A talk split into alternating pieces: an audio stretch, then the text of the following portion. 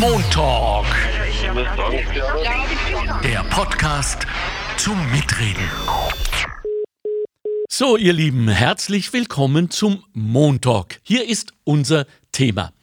Was sind denn die verschiedenen politischen Richtungen und Lager in einer Demokratie und welche Ideologien, Ziele und Werte vertreten diese Lager? Dazu haben wir uns eine überaus kompetente äh, Politikwissenschaftlerin eingeladen, und zwar die Doktorin Katrin Praprotnik von der Universität Graz. Und wir hoffen, dass sie uns erklärt, warum politische Bildung und Partizipation, das ist ja das, was alle jetzt so einklagen, dass die wenigsten sich mehr für Politik interessieren und schon gar nicht Politik mitmachen wollen, mit uns sprechen und uns das erklären, warum eine funktionierende Demokratie für uns wichtig ist und vor allem ganz, ganz wichtig, warum wir sie niemals als selbstverständlich empfinden dürfen.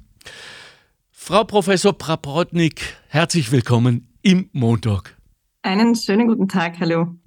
Danke für Ihre wertvolle Zeit zunächst einmal. Ja, danke für die Einladung. Ja, äh, hochgeschätzte Frau Fachfrau, habe ich das jetzt richtig gesagt? Ist die Nummer eins Bedrohung der Demokratie weder der Totalitarismus noch Kommunismus noch irgendetwas, sondern kommt die Gefahr nicht von innen, indem wir einfach so tun, als sei Demokratie ein Naturereignis. Viele von Bäumen wächst aus der Erde. Also dem kann ich insofern beipflich, beipflichten, als dass es ganz wichtig ist zu verstehen, dass Demokratie nicht selbstverständliches ist und dass es auch keine Garantie für Demokratie gibt. Genau. Und glücklicherweise muss man natürlich sagen, können sich viele von uns gar nicht mehr erinnern, wie es ist, wenn wir in Österreich leben, aber nicht in einer Demokratie leben. An diesem glücklichen Befund steckt aber, glaube ich, auch diese ganz, ganz große Herausforderung und auch die Gefahr für die Demokratie, dass wir auch als Experten, Expertinnen, als Personen, die im Bildungsbereich arbeiten, versuchen zu vermitteln, wie wichtig es ist, dass wir auch jeden Tag an unserer Demokratiestabilität arbeiten und dazu beitragen, dass die Demokratie funktioniert, indem wir uns beispielsweise beteiligen. Weil die Demokratie ist gar nicht so dieses weltweite Erfolgsmodell, das wir in allen Staaten weltweit beobachten können. Die Demokratien werden immer stärker, der Frieden wird immer größer. Das ist leider nicht der Fall.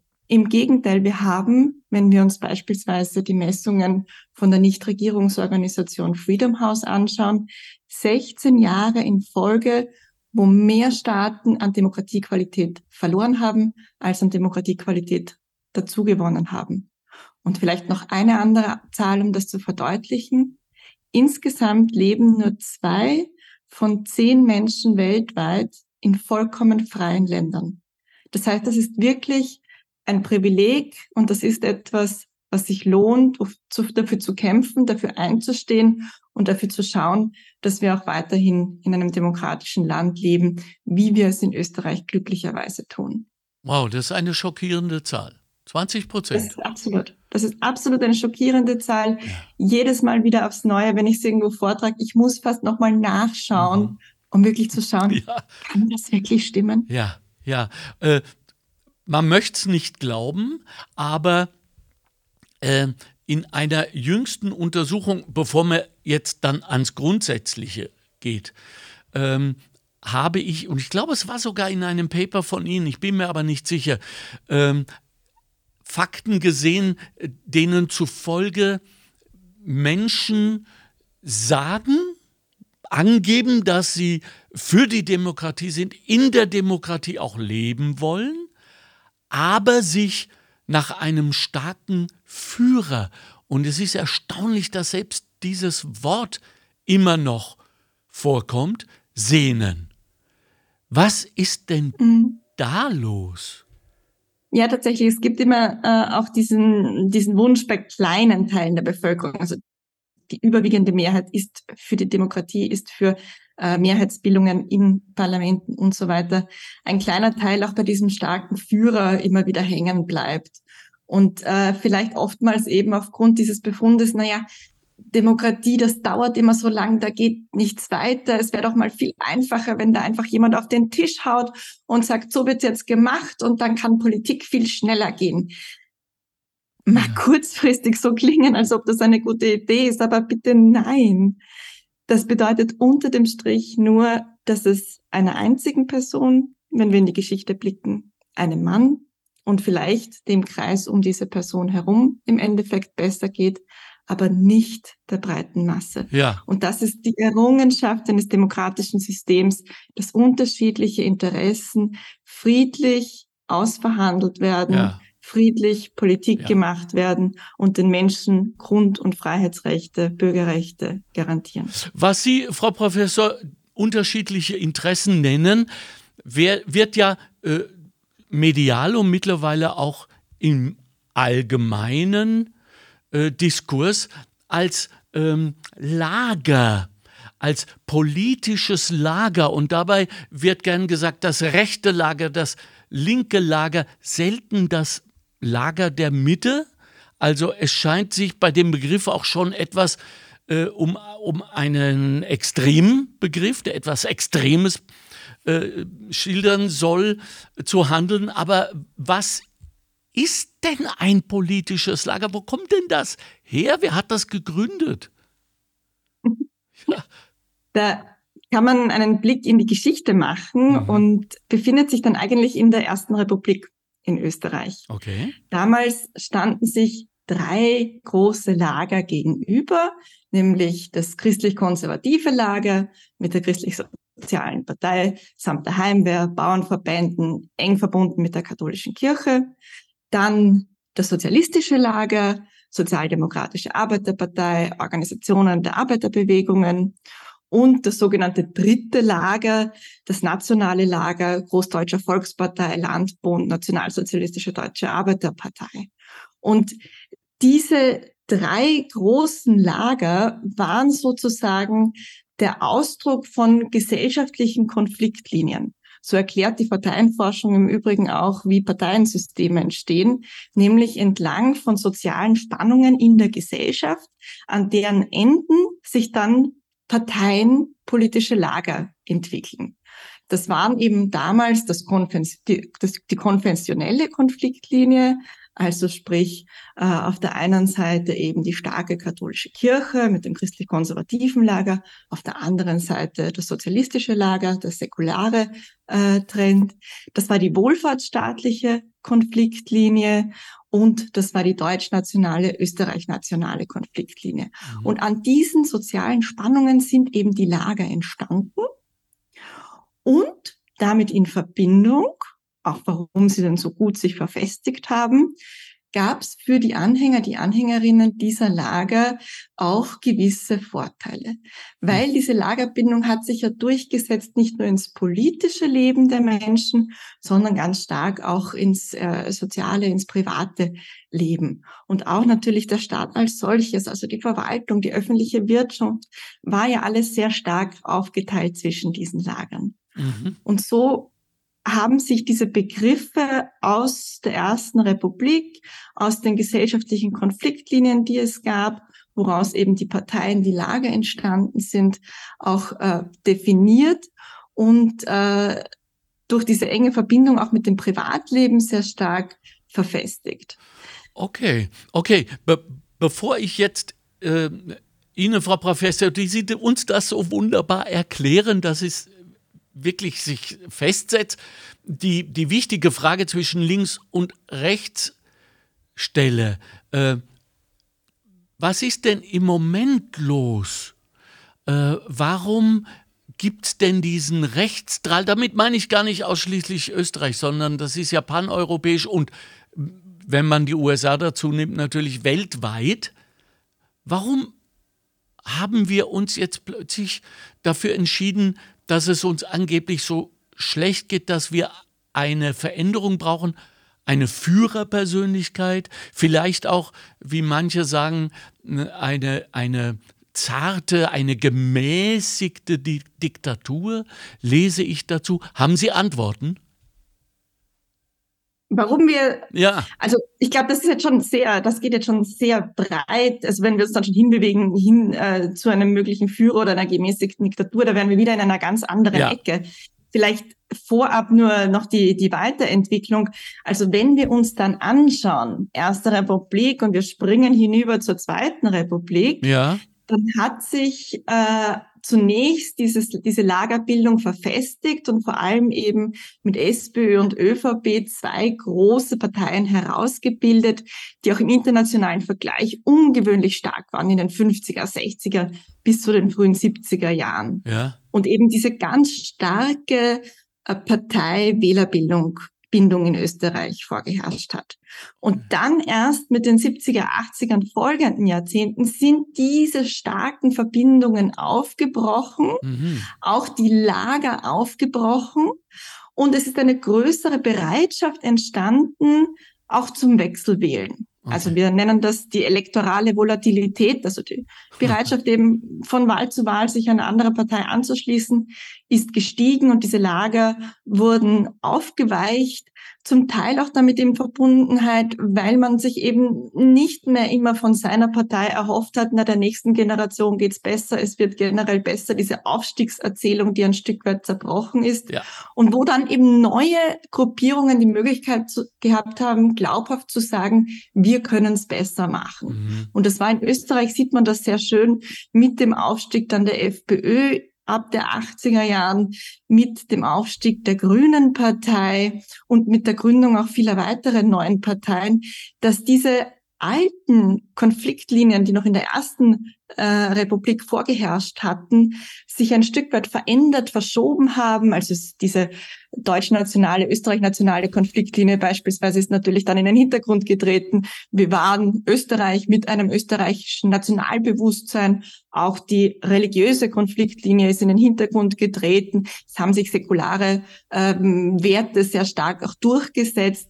Aber die ökonomische ist ein Stück weit geblieben, mhm. hat sich ein bisschen verändert, aber war da. Mhm. Dazugekommen ist aber vor allem diese gesellschaftspolitische Konfliktlinie. Wie halte ich es mit der Migration beispielsweise? Wie halte ich es mit äh, gleichgeschlechtlicher Ehe? Also da hat sich was politisiert. Durch diese neue Konfliktlinie konnte auch die FPÖ wieder an Aufwind, ähm, an Aufwind gewinnen mhm. und auch ähm, die Konfliktlinie, die auch die grünen ökologischen Bewegungen stärker gemacht hat. Ähm, also wie wie halte ich es mit der Umwelt? Wie mhm. stark ist der Umweltschutz? Also neue politische Konfliktlinien, neue soziale Konflikte, die dann zu diesen Verschiebungen auch geführt haben und zu einer Pluralisierung auch im Parteienspektrum geführt haben, wodurch auch diese ursprünglichen Lagerbegriffe hier so nicht mehr gelten, eben weil die mhm. Menschen unterschiedlicher wählen, weil wir auch mehr Parteien haben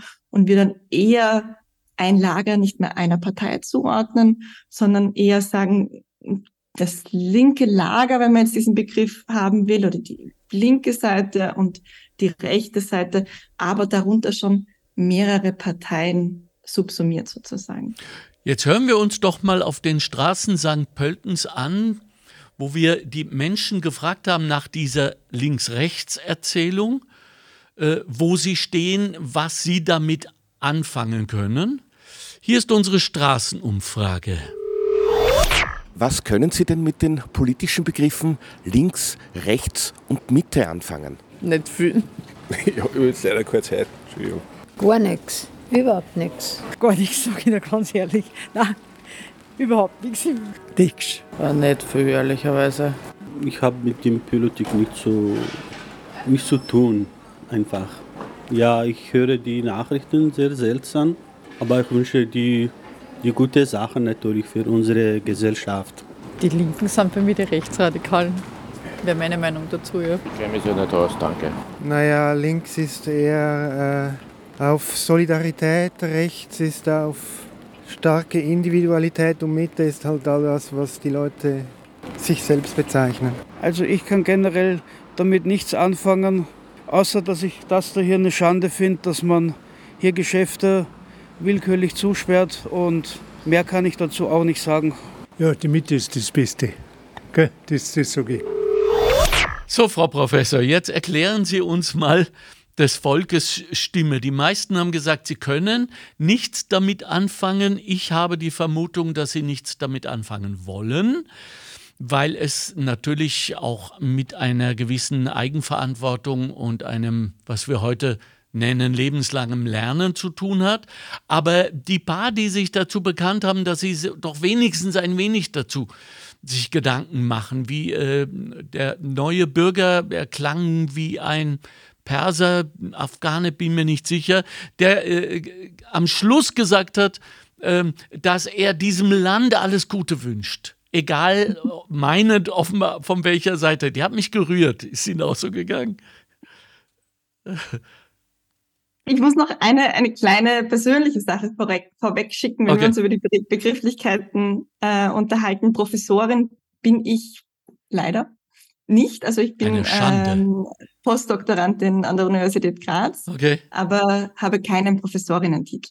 Gut, äh, wie, Gelten Podcasts schon als Veröffentlichung? Dann wären wir jetzt dem Titel ein wenig näher. ist, das, ist das so viel wert wie ein Paper? Was die Universitäten sehr hoch schätzen und auch die Universität Graz sehr gut schätzt, ist diese, wir erklären ja nicht nur unseren Studierenden, sondern wir gehen auch nach außen und auch das ist unsere gesellschaftspolitische Verantwortung, würde ich sagen. Ja, als, äh, die Sie hiermit von, übernehmen. Insofern ja. ist ein, ein Podcast ein sehr gutes Mittel, auch mit, mit Leuten in Kontakt zu kommen, die eben jetzt gerade nicht die Universität besuchen. Ja, also ähm, wir wissen ja, die, die, meisten von uns wissen ja, dass dieses Rechts-Links-Ding äh, aus, aus dem äh, ausgehenden 18. Jahrhundert kommt, äh, äh, französische Revolution. Das war einfach die, wenn ich so sagen darf, geografische Aufteilung äh, des, äh, wie hieß es, Bürgerrat, glaube ich, gell, oder? Das war die Konstituante, also das heißt die konstituierende Nationalversammlung. Nationalversammlung, genau bei der französischen Revolution und mhm. da war es tatsächlich diese Begriffe links und rechts, wenn wir uns jetzt darüber Gedanken machen, wo kommt das her? Eben rein eine räumliche Anordnung der Delegierten, die da damals dabei waren, eben auf der linken Seite Vertreter von der Aufklärung der Revolution und eben auf der rechten Seite Vertreter des Klerus, des Adels, des Bürgertums. Also das war rein ein, eine äh, räumliche Sitzverteilung, genau. die sich dann im Laufe der Zeit einfach auch zu politischen Begriffen entwickelt hat. Und ganz spannend, eine kleine, kleine Nebenbemerkung. Das hat man dann eben auch in den modernen Parlamenten ganz oft gesehen, links und rechts. Wenn Sie sich heute den Sitzplan anschauen der Abgeordneten im Nationalrat, dann entspricht das nicht mehr ganz dieser Aufteilung. Da sitzen ganz links die Abgeordneten der Sozialdemokratie und ganz rechts jene der Volkspartei. Also dennoch haben wir diesen Begriff immer noch oder dieses mhm. Begriffspaar hat sich ein bisschen überlebt mhm. von der eigentlichen Herkunft der Sitzordnung in einem Parlament ähm, aber hat eben überlebt und ist immer, immer noch da. Aber wenn Sie sagen, es hat sich überholt, haben dann möglicherweise äh, die Menschen, die wir gerade gehört haben bei der Straßenumfrage, recht, wenn sie sagen, ich weiß nichts darüber, es interessiert mich. Einer hat gesagt, weiß, äh, kenne ich mich nicht aus, danke. Äh, dass, dass, dass die Recht haben und sagen, das ist überholt, weil doch jetzt auch sehr viele neue Bewegungen quasi immer wieder dazukommen. Und aus Bewegungen, das wissen wir von den Grünen, werden ja dann auch zwar nicht schnell, aber wirksam Parteien. Ob das nun richtig ist oder nicht, wird die Geschichte beweisen. Also wie überholt ist das Rechts-Links-Schema? Also es hat in meinen Augen schon immer noch eine Berechtigung. Es okay. ist eine Art, oder fangen wir anders an. Ähm, dahinter steht ja auch die Idee, dass wir Politik und politischen Wettbewerb räumlich verstehen können. Dass es also möglich hm. ist, auf einer Dimension, auf einer Skala, die eben jetzt von links bis rechts geht, politische Parteien und auch Wählergruppen zu verordnen und zu schauen, so ein bisschen zu strukturieren. Und das entspricht schon auch sehr stark unsere menschlichen Bedürfnisse, würde ich sagen, zu kategorisieren, zu vereinfachen, runterzubrechen. Und dieses Links-Rechts ist im Prinzip dafür sinnbildlich. Es ist, man kann es auch bezeichnen als eine Art Überkategorie oder Superthema, das je nach Raum und Zeit variiert und individuell aufgeladen ist. Und was in einem Land rechts ist, ist in einem anderen Land vielleicht gerade mal die Mitte. Und was in einem Land links ist, ist eigentlich rechts in einem anderen. Und die Bedeutung variiert auch sehr stark über Zeit. Und vielleicht kann man sich das auch einfach mal so vorstellen, ähm, wenn wir den Wettbewerb der letzten Jahre betrachten, dann waren immer wieder andere Themen dominierend. Dann hat sehr stark mal das Migrations- oder Ausländer- äh, oder Migrations- oder Asylthema dominiert oder sehr stark das Umweltthema dominiert. Und das hat dann sehr stark hineingespielt darin, was wir als links und rechts verstehen. Ähm, eben links und rechts als so eine Überkategorie. Ja, ja. Das muss man dabei mitbedenken und nur ein Satz noch dazu und trotzdem, auch wenn wir Umfragen machen, merken wir das. Ähm, auch wenn man es jetzt vielleicht nicht so erklären kann in einer Straßenumfrage und ein Mikrofon unter die Nase gehalten bekommt, wenn wir in Umfragen fragen, wo verorten Sie sich links und rechts, dann haben wir nur zehn Prozent der Menschen ungefähr, die sagen, pff, keine Ahnung, weiß ich es nicht. Also zumindest gefühlt irgendwie ist es da. Mhm. Und auch wenn wir abgleichen, Parteipositionen und diese Selbsteinschätzung, ist das immer noch eine ganz starke Erklärungskraft auch für Wahlverhalten. Also Menschen, die sich zunehmend rechts einordnen, sind eher bei der ÖVP, sind eher bei der FPÖ. Menschen, die sich zunehmend links einordnen, sind eher bei der SPÖ, sind eher bei den Grünen. Bei den Neos ist das gar nicht so stark. Da können wir sicher noch drüber reden, wie das dann eben mit ähm, Pluralisierung des Parteiensystems sich entwickelt hat.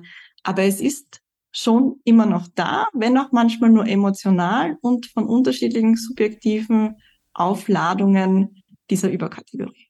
Aber genau diese Aufladungen faszinieren mich ja im Moment so, weil auch wenn Menschen sagen, dass sie sich nicht deklarieren wollen, um auch vielleicht äh, das Wahlgeheimnis außerhalb der Wahlzeiten zu bewahren, was ja demokratietechnisch vollkommen richtig ist, äh, aber demokratiepolitisch nicht, weil wir brauchen ja Meinungen, um äh, Meinungen gegeneinander zu setzen, auszuprobieren und dann aus den daraus sich ergebenden Schnittmengen neue Meinungen und neue Wege vielleicht zu finden. Ähm, ist mir aufgefallen, dass es, also die Mitte hat es ja in der französischen Nationalversammlung äh, nicht gegeben. Nicht einmal die Royalisten hatten Platz, so wie ich mich erinnere. Mhm. Ja, ähm, jetzt scheint es aber quasi bei jeder Volksbefragung eine immer breiter werdende Mitte zu geben, äh, die sich für Partikularinteressen unheimlich leidenschaftlich einsetzen, aber nicht so viel über die großen politischen Erzählungen zu sagen haben. Frage, mhm. brauchen wir die Mitte überhaupt noch? Wir brauchen links und rechts und wir brauchen die Mitte. Schon. Ähm, was es vielleicht leichter macht zu verstehen, ist, wenn wir auch schauen, wie die politikwissenschaftliche Forschung weiter damit umgeht, wo im Übrigen auch noch allgemeines Links-Rechts-Schemata verwendet wird, hm. aber zusätzlich auch versucht wird, diese Ladungen auf die Superkategorie auch aufzudröseln und herunterzubrechen. Und wir haben ja vorher schon von den ähm, gesellschaftlichen Konfliktlinien gesprochen. Man kann das natürlich weiter mitnehmen und aufdröseln und sagen, es gibt eine wirtschaftspolitische Links-Rechts-Skala. Mhm. Und benennen wir doch die. Das heißt, der Zielkonflikt ist, welche Rolle soll der Staat in der Wirtschaft einnehmen? Und wenn wir diese, diese zentrale Fragestellung beantworten, können wir auch die Pole besser benennen. Dann hätten wir wirtschaftspolitische Skala den linken Pol. Der Staat soll eine starke Rolle in der Wirtschaft einnehmen. Ein starker Sozialstaat, starker Wohlfahrtsstaat. Und den rechten Pol. Der Staat soll sich aus der Wirtschaft möglichst heraushalten. Ein schwacher Staat, aber Privatisierungen, freier Markt. Und dann ist es auch sehr, sehr klar, wenn wir sagen, okay, wir schauen jetzt nur auf diese wirtschaftspolitische Links-Rechts-Skala, wo man sich als Individuum, aber auch als Partei verortet. Und dann haben wir gesagt, es gab noch eine zweite Dimension, die über die Zeit wichtiger geworden ist, nämlich die kulturelle Dimension.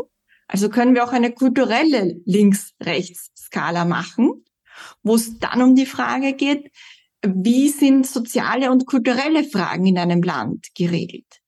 Und auf der linken Seite würden dann eine libertäre Wertehaltung stehen, also sprich, das Individuum soll selbst bestimmen, woran es glaubt, wen es liebt, wer es ist. Oder auf der rechten Seite eine konservative Wertehaltung. Man möchte die Traditionen, die alte Ordnung. Ähm, der Staat soll vorgeben, wie, äh, wie auch hier soziale, kulturelle Fragen geregelt sind. Das heißt, wir haben schon die Möglichkeit, dieses Links-Rechts runterzubrechen, genau zu definieren, in welche Bereiche wir schauen. Schauen wir auf die Wirtschaftspolitik, so schauen wir auf die kulturellen Fragen. Man kann es auch theoretisch auch mit der EU-Integration zum Beispiel machen. Und so kann es uns auch gelingen, in einem komplexeren Parteien- und Gesellschaftssystem Parteien zu verordnen und auch Personen zu verordnen, weil natürlich kann ich beispielsweise wirtschaftspolitisch rechts sein, aber gesellschaftspolitisch links. Ja, davon habe ich gehört, ja. toi, toi, toi, sage ich da nur zu den Betroffenen. Äh, Sie haben am Anfang Ihrer Erklärung, Frau Doktor, gesagt, äh, es geht um die Frage, welche Rolle spielt der Staat in der Wirtschaft? Und sollte diese Einstiegsfrage, äh, dieser Einstiegssatz nicht eher umgekehrt heißen? Welche Rolle spielt die Wirtschaft im Staat? Oder ist das bereits schon diese Unterscheidungslinie zwischen rechts und links? Es gibt schon, welche, äh, welche Rolle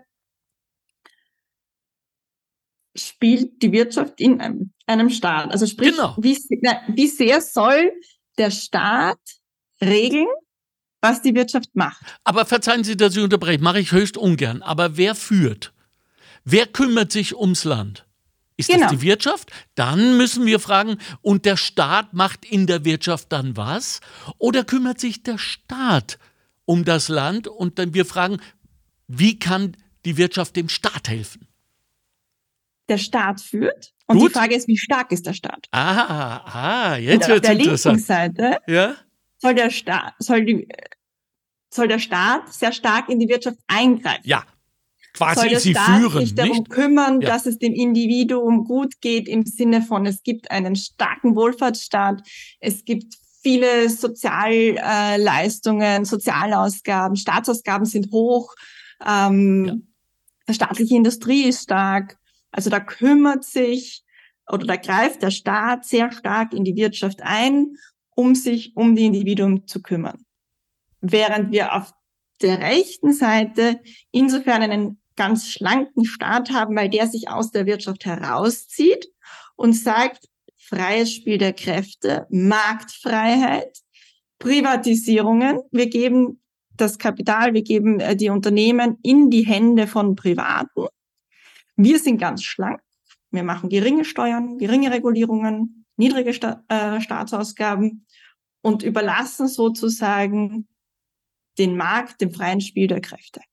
Und das sind natürlich schon zwei ganz gegensätzliche Vorstellungen darüber, wie Staat auszusehen hat. Versuchen wir es runterzubrechen, Frau Doktor. Versuchen mhm. wir es runterzubrechen. Fangen wir äh, hinten an. Also, äh, wenn der Staat sich raushalten soll mhm. und die Wirtschaft sich selbst reguliert, was sie ja zumindest bis 2008 äh, behauptet hat, dann haben wir mal gesehen, was das heißt, ja, ähm, dann, dann ist das doch in aller Konsequenz gemeint. Oder dann können doch Banken nicht sagen, okay, wir sind ein bisschen durchdraht, wir haben ein bisschen äh, über die, die, Schnur gesprochen, wir haben, äh, äh, daran denke ich, wenn ich sage, der Staat soll sich raushalten. Aber hat, was hat das jetzt das mit dem Zielkonflikt von links und rechts auf der wirtschaftspolitischen Skala zu tun? Das wäre dann Naja, es wäre ein Anwendungsfall, dass man sagt, okay, was ist mein Verständnis vom Staat und wann greift der ein? Und je nachdem, wie sehr ich sage, der soll sehr rasch eingreifen, sehr stark eingreifen, wäre ich eben eher auf dieser linken Skala. Ja. Währenddessen, wenn ich sage, es soll sich eigentlich raushalten, egal was passiert, ist wenn wir in recht. Extrempositionen denken, ja. wären wir auf der rechten Seite. Hat die Dame recht, als sie sagte, die Mitte ist das Beste? Ah, also da stecken wir schon jetzt auch drinnen. Wir haben jetzt immer von den Extrempositionen gesprochen. Ja, klar, ja, ja. Es ist immer noch eine Dimension, wo es Sinn macht, die Extreme zu definieren, damit man weiß, wovon man redet. Aber Politik findet dann auch dazwischen statt. Also dann äh, gibt's ja nicht nur ganz rechts und ganz links, sondern es gibt auch viel dazwischen und da kann man sich positionieren und da kann man unterschiedliche Nuancen ähm, vertreten und je nachdem eben auf Politik entsprechend der eigenen Positionierung reagieren. D'accord. Ähm, die politische Mitte, also ich habe es vorhin schon einmal angesprochen, wenn man so Selbstdefinition fragt, äh, wo verorten Sie sich in Umfragen auf einer Skala, man nimmt da meistens 0 bis 10, ähm, haben wir tatsächlich so, dass sich rund 30 Prozent, rund ein Drittel sagen, na, wir sind, wir sind die Mitte. Okay. Und ähm, das ist aber, glaube ich, hat auch viel damit zu tun, dass man sich irgendwie nicht gern einem Extrem zuordnen möchte, sondern sagt, wir sind die Mitte, so wie es, wie man oft sagt, na, ich bin der Mittelstand, obwohl sich eigentlich Leute, die viel zu viel verdienen und viel zu wenig verdienen, auch immer noch zum Mittelstand wiederfinden. Und äh, in Konsequenz dann Politik oder politische Kommunikation darauf reagiert und sagt, wir sprechen die Mitte an, wir sprechen die Normalen an, damit aber eigentlich eh alle gemeint sind. Und natürlich kann man auch ein bisschen breiter fischen, weil es ja eben diese traditionellen Segmente, Strukturen zwischen Wählerschaft und Partei nicht mehr gibt. Deswegen versucht man sehr breit sozusagen das Netz zu streuen und möglichst viel mitzunehmen. Bis zu dem Punkt, an dem wir jetzt sogar den Begriff normal versuchen zu definieren. Äh, äh, auch, Normal, ja. auch und vor allem äh, politisch, aber darauf werden wir beide uns jetzt nicht einlassen, sonst brauchen wir dreieinhalb Stunden für diesen Podcast. Äh, ja, ich, äh, ja. Äh, wenn Menschen sich nicht deklarieren wollen, dann verstehe ich das. Heißt das, dass sie undeklariert leben? Heißt das auch, dass die meisten von uns gar nicht wissen, wo sie stehen oder sich so im, im Sinne der Volatilität von Ihnen vorher angesprochen, auch äh, je nachdem, was gerade anliegt und welche Wahl, sich frei entscheiden wollen, weil ja offenbar auch die lebenslange äh, Zugehörigkeit, das lebenslange Bekenntnis zu einer Richtung, zu einer Ideologie, zu einer Partei nicht mehr so stattfindet wie vor dem Zweiten Weltkrieg oder auch noch in den zehn Jahren danach. Also zu, zu dem einen Punkt auf jeden Fall frei entscheiden. Das kann ich unterschreiben. Also die, die Bereitschaft, eine andere Partei je nach Wahl, je nach politischer Ebene zu wählen, nimmt einfach zu. Und das sehe ich aus demokratiepolitischer Sicht auch sehr positiv. Was insofern spannend ist, weil wenn wir in die Forschung zur politischen Kultur blicken, dann gab es in den 60ern noch ein, die einflussreiche Meinung, es braucht zwei Dinge für eine stabile Demokratie. Das ist der aufgeklärte Bürger, die aufgeklärte Bürgerin zum einen hm. und zum zweiten eine enge Partei-Wählerbindung. Während der erste Punkt heute auch noch gilt, es braucht aufgeklärte Bürger und Bürgerinnen für eine funktionierende Demokratie. Äh, Zwischenfrage, darf ich? Äh, und beim zweiten Punkt nicht mehr der Meinung, ja? Äh, äh zuerst, zum ersten Punkt. Bringschuld oder Hohlschuld? Beide sind gefragt. Hm. Und eigentlich alle drei sind gefragt, weil da nehme ich die Medien immer gerne noch mit. Ui. Also es sind die Parteien gefragt, ihre Programme erstens einmal auszuarbeiten und zweitens einmal zu präsentieren und umzusetzen. Und es sind auch die Bürger und Bürgerinnen gefragt, sich zu informieren und sich zu beteiligen. Und zwar nicht nur alle paar Jahre bei einer Wahl, sondern auch zwischendurch. Und es sind die Medien gefragt, die eine ganz wichtige demokratiepolitische Aufgabe übernehmen, auch bei der Vermittlung von Inhalten. So sie sie übernehmen. So sie sie übernehmen. Aber ja. auch diese müssen gelesen, gehört, äh, gesehen werden. Ja. Also, wie kommen wir dazu, denen so eine Verantwortung zu übergeben?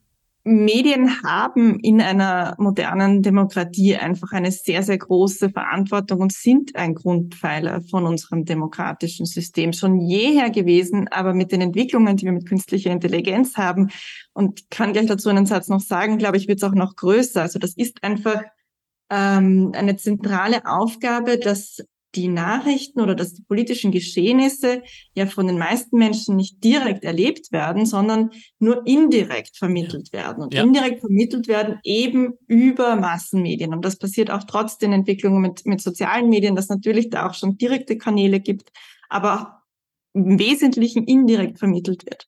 Und wenn ähm, diese Nachrichtenvermittlung zu sehr darauf abgleitet, dass beispielsweise Politiker, Politikerinnen als solche verunglimpft werden oder dass äh, Verhandlungen immer nur als Streit tituliert werden, dann darf man sich nicht wundern, wenn im Umkehrschluss niemand mehr in die Politik gehen möchte oder die Demokratiezufriedenheit sinkt. Also natürlich, so wie wir darüber kommunizieren, hat das Auswirkungen. Und die überraschende Nachricht jetzt, Politiker, Politikerinnen sind auch Menschen und vielleicht will man auch nicht ständig eine am Deckel kriegen und dann überlege ich mir, wenn ich den Schritt in die Politik zu gehen, äh, darüber nachdenke, nee, das mache ich nicht, weil da kriege ich öffentlich nur immer eine am Deckel. Also das äh, natürlich, wie über Politik kommuniziert wird, hat auch Auswirkungen darauf, wie wir zur Politik stehen und wer zur Politik kommt.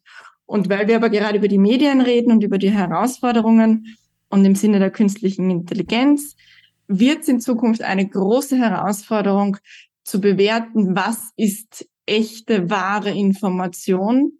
Und da sehe ich schon, dass wieder die klassischen Medien noch eine Herausforderung dazu bekommen, nämlich hier auch mit ihren Marken dafür stehen, das, was jetzt hier weiter transportiert wird, das ist geprüft, das ist echt, das hat so stattgefunden, diese Rede wurde so gesagt und das ist nicht äh, irgendein Fake, irgendeine künstliche Intelligenz, die da ein Deepfake-Video oder sonstige Botschaften verbreitet hat. Also insofern war die Rolle der Medien immer sehr, sehr stark in Demokratien, wird sie auch bleiben, auch wenn sich Kommunikation natürlich im Laufe auch der Zweiten Republik, wenn wir jetzt nur da denken, sehr stark schon verändert hat. Wie steht es denn um unsere Demokratiezufriedenheit, weil Sie sie gerade ähm, erwähnt haben? Wo stehen wir da? Wie zufrieden sind wir mit der Demokratie? Also mit dem Funktionieren der Demokratie in Österreich sind wir Stand Ende 2022 im Fünfjahresvergleich tatsächlich eher unzufrieden oder sehr unzufrieden. Also nur rund 60 Prozent der Befragten im Demokratieradar, das ich fünf Jahre leiten durfte, haben uns im Herbst 2022 noch gesagt, sie sind sehr oder eher zufrieden mit dem Funktionieren der Demokratie in Österreich. Und wie wir 20 18 ähm, im Frühjahr begonnen haben, waren wir, hatten wir hier noch Werte von über 70 Prozent. Also das ist schon in diesem Verlauf stark zurückgegangen. Und wenn Sie mich jetzt fragen, warum, ja. dann ist der Wendepunkt, ist gar nicht in, in Ibiza-Skandal und Folgenden zu sehen, was viele immer anführen, auch ja. großer politischer Skandal, das hat die Demokratiezufriedenheit ruiniert, Tatsächlich nicht. Tatsächlich ist 2019 die Demokratiezufriedenheit stabil geblieben. Und das passt auch sehr gut zur Literatur, zur Forschung der Demokratiezufriedenheit, die wir international haben. Weil nämlich, wenn ein politischer Skandal passiert und das demokratische System zeigt, dass es Mechanismen hat, um mit solchen Situationen sinnvoll umzugehen. Ja. Sehen Sie, es waren viele Dinge, hat es so noch nie gegeben, wie ein erfolgreichen Misstrauensantrag infolgedessen beispielsweise gegenüber die Regierung, ja. Übergangsregierungen. Wenn eben das demokratische System diese Kapazität heißt, hat, zu zeigen, ich kann mit solchen unvorhergesehenen Krisen umgehen, dann muss die Demokratiezufriedenheit nicht sinken. Und das ist passiert. Das ist 2019 passiert. Wir hatten dann äh, im Endeffekt auch vorgezogene Neuwahlen. Wir hatten eine neue Regierung. Es ist stabil von sich gegangen. Es war eine politische Krise. Es war zu keinem Zeitpunkt eine Staatskrise. Und das haben wir bei der Beobachtung der Demokratiezufriedenheit auch gesehen im Demokratieradar.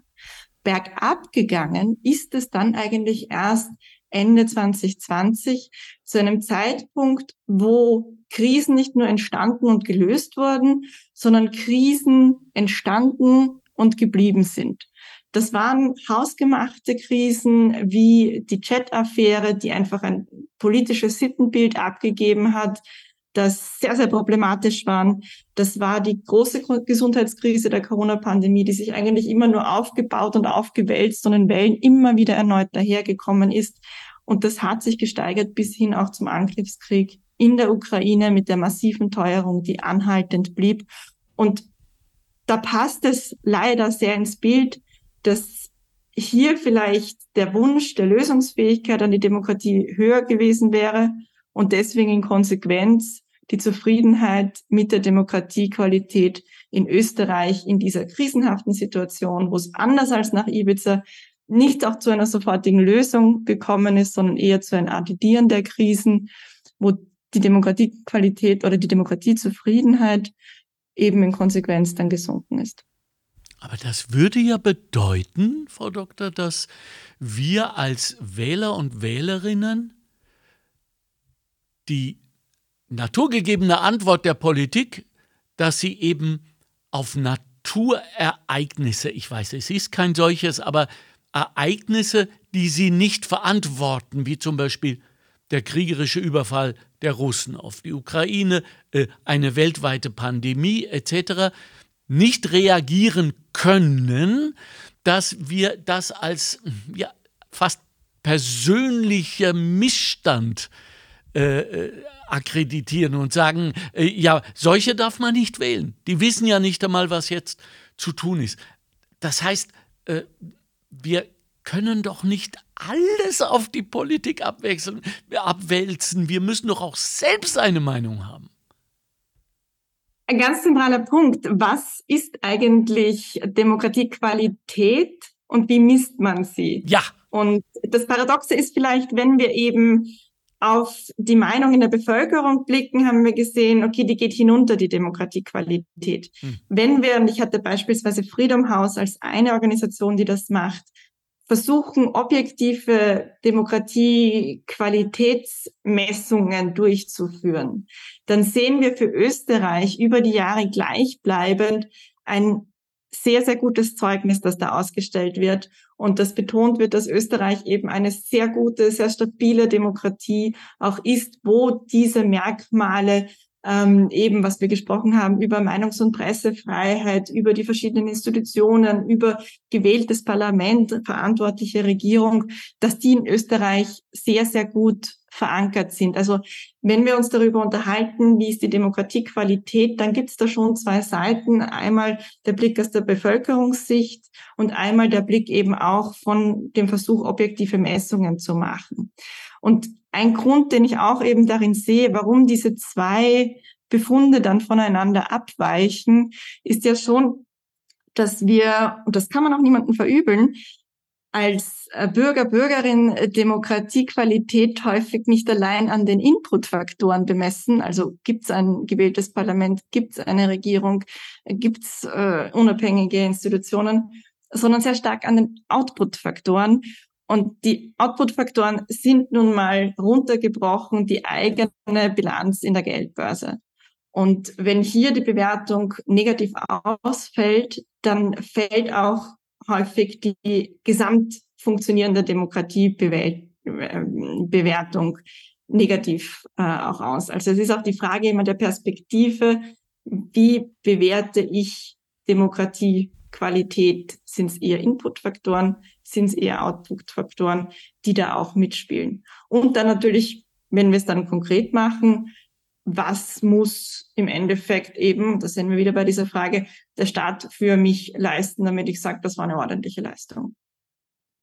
Hm, das muss ich erst mal verdauen, weil dem äh, entsprechend, was Sie mir gerade gesagt haben, haben wir uns ja dann wohl eindeutig für rechts entschieden. Nee, das äh, da passt links und rechts hinzu. Also ja, die ja. Frage ist, wie es geht in meiner Geldbörse, kann es ja sowohl durch Selbstverwirklichung am Markt, durch Unternehmensgründung, als eben auch durch einen starken Sozialstaat gehen, der mich absichert, der meine Familie, meine Kinder, meine Pension und so weiter und etc. absichert. Also eigentlich sind wir da in der Mitte noch des Zielkonflikts, beziehungsweise ist das dann kann man eben auch dieses Ergebnis eher von links oder von rechts bewerten. Also das würde ich da jetzt gar nicht sehen im Sinne von, wir haben uns für eine Seite entschieden, Okay. sondern einfach, dass das für die Bewertung eine, eine relevante äh, Größe ist. Wie geht's mir wirtschaftlich? Und die Solidarität, weil wir sie nicht bemessen können, weil sie keinen Preis hat, hat sie auch keinen Wert? Wie sehen Sie das als Wissenschaftlerin? Wie meinen Sie die Na, ist Solidarität? die Solidarität in einer Gesellschaft, auch die politische, nicht zu sagen die ideologische, eine grundfeste? Äh, ist sie ein Mitläufer? Ist es äh, ein Appendix, auf den wir auch möglicherweise verzichten könnten? Wo stehen wir da? Die spielen aber dann damit wieder bei der, der zweiten Dimension an, wenn wir sagen, okay, jetzt lassen wir die wirtschaftspolitische jetzt einmal außen vor und die, die kulturelle Dimension Ja. und fragen uns, wie wollen wir hier ein Stück weit eben auch unser Zusammenleben gestalten? Ja. Und auch das, da sind wir uns dann wieder bei einem Zielkonflikt, wenn man eben sagt, naja, auf der linken Seite geht es eigentlich darum, dass das Individuum die soziale und die kulturellen Werte einfach selbst bestimmen soll. Ja. Und auf der rechten Seite ist eben, dass der Staat als solches die moralische Autorität ist in den sozialen Fragen, in den äh, kulturellen Fragen. Okay. Also das beschreibt einfach auch diese zweite Dimension, die ich versucht eben habe, vorher ein bisschen abzudröseln von der wirtschaftlichen Dimension, äh, diese kulturelle Dimension und hier im, in diesem Zusammenhang, wie wollen wir unser Zusammenleben äh, auch regeln. Aber da fällt beispielsweise, wenn wir jetzt den Begriff der Solidarität äh, auch verwenden wollen, ähm, die Migrationspolitik natürlich auch ganz, ganz stark ähm, äh, darunter rein und, und, und, und lädt auch diese Konfliktdimension auf. Geht es da um, um Solidarität, um Aufnahme, äh, um die Ja. offenen Grenzen auf der linken Seite oder geht es da um eine starke Law-and-Order-Politik, auch Ja. um geschlossene Grenzen äh, auf der rechten Seite? Ja, also ähm, wir haben leider nicht mehr, oder Gott sei Dank vielleicht sogar, die Zeit, um diese Box der Pandora weit aufzumachen. Aber äh, wenn ich vielleicht an dieser Stelle äh, einen Wunsch, äh, nahezu eine Forderung äh, an Sie aussprechen dürfte, dass wir nochmal einsteigen, dass wir vielleicht genau das, wo wir heute so gerne drüber gesprochen hätten, dass wir da vielleicht noch einen Podcast, würden Sie uns noch mal eine Stunde Ihrer wertvollen Zeit schenken? Frau Wenn Sie Doktor? mir weiter zuhören wollen, dann sehr gerne. Ja. Ja, wie ich und viele, viele andere auch. Ähm, ich, ich fände das ganz wichtig, dass wir da nochmal reingehen, weil ich, ich glaube, dass zum Beispiel das, das Vertrauen so eine, eine wichtige Komponente ist, die ja, so scheint es, sage ich vorsichtig, langsam zu erodieren scheint, wenn ich an die Straßenumfrage denke. Da äh, scheint das schon durch, dass viele der Politik offenbar nicht mehr vertrauen und sich auch deshalb gar nicht mehr deklarieren wollen und vor allem dann das Vertrauen in die Institution. Aber noch sind wir zusammen, noch äh, sind wir in den letzten Ausläufern unserer Beziehung hier jetzt gerade. Und die Frage, die mich jetzt am meisten interessiert und mit der ich abschließen will, ist, wie Frau Dr. Katrin Praprotnik äh, von der Universität Graz, Politikwissenschaftlerin, wie bewerten wir, wie bilanzieren wir eigentlich politische Arbeit? Woran denken wir, wenn wir in der Wahlbox stehen? Das ist die große Herausforderung des Wählens, Ja. weil wir eine Stimme haben, um zwei Dinge zu tun. Nämlich einerseits die politische Bilanz zu bewerten. Und das ist meistens eben die wirtschaftliche Bilanz. Wie geht's mir in der Geldbörse? Und andererseits die zukünftigen Programme zu bewerten. Und solange sich beides deckt, ist es relativ einfach. Wenn es da Diskrepanzen gibt, wird es schon wieder schwieriger. Ja. Da hat man eben nur eine Stimme und muss mit dem Vergangenheit bewerten und auch, auch Zukunft auswählen. Und das ist die Herausforderung. Ich kann vielleicht, um positiv zu ändern, zu enden, einen Einblick in meine Forschung zur politischen Repräsentation geben. Und was so groß klingt, ist runtergebrochen einfach nur dass ich mir 2000 Wahlversprechen gemeinsam mit Kollegen und Kolleginnen angeschaut habe, Ja. die in Österreich seit 1990 gegeben wurden. Okay. Und geschaut habe, wie viele von diesen Wahlversprechen, die die Parteien in ihren Wahlprogrammen gemacht haben, werden denn nachher auch umgesetzt.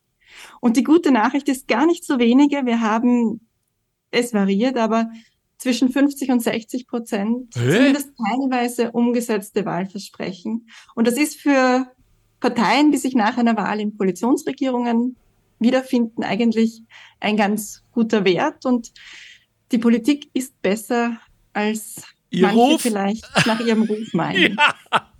Das ist wirklich ein schönes, ein humorvolles und ein, ein hoffnungsvolles äh, äh, Ende unseres äh, Gespräches. Ich sage mal Keck Nummer eins in der Hoffnung, dass es zu Nummer zwei kommen mag. Danke. Danke, äh, dass Sie sich auch so viel Mühe gegeben haben, einmal mehr Wissenschaft zu übersetzen. Ich halte das auch für eine, einen, einen wesentlichen Notstand, der dazu geführt hat, dass jetzt auch in diese Institution der Wissenschaft en general äh, immer weniger Vertrauen gesetzt wird. Das ist etwas, was mir persönlich sehr, sehr weh tut. Und äh, da möchte ich auch etwas dran ändern. Da werde ich dann auch nochmal auf Sie zukommen. Also Sie werden mich nicht los. Das hat man Ihnen nicht gesagt, als wir angerufen haben. Ich danke Ihnen sehr. Danke für Ihren Humor, für Ihre Fröhlichkeit. Danke für Ihre gute, gute, wertvolle Arbeit. Und ich hoffe, dass wir uns bald wiedersehen und wieder hören, um vielleicht auch äh, über das Vertrauen in die Politik zu sprechen. Dann sage ich ganz herzlichen Dank für das Interesse, das, die Aufmerksamkeit und das gemeinsame Gespräch. Dankeschön. Ciao, ciao. Tschüss. Die Arbeiterkammer Niederösterreich hat eine neue App, die AK Blitz App, ab sofort zum Downloaden. Bleiben Sie am Laufenden, erhalten Sie alle relevanten Informationen und Sie wissen ja, noch nie war es so wertvoll zu wissen, wo man seine Informationen her hat. Die AK Blitz App, ab sofort zum Downloaden. Das war der Montalk. Chefredaktion Susanne Karner. Redaktion Mario Gattinger und Karina Karas. Straßenumfragen Christoph Baumgarten. Faktenbox Bettina Schabschneider. Technische Leitung Stefan Dangel. Administration Christina Winkler. Am Mikrofon Alexander Göbel.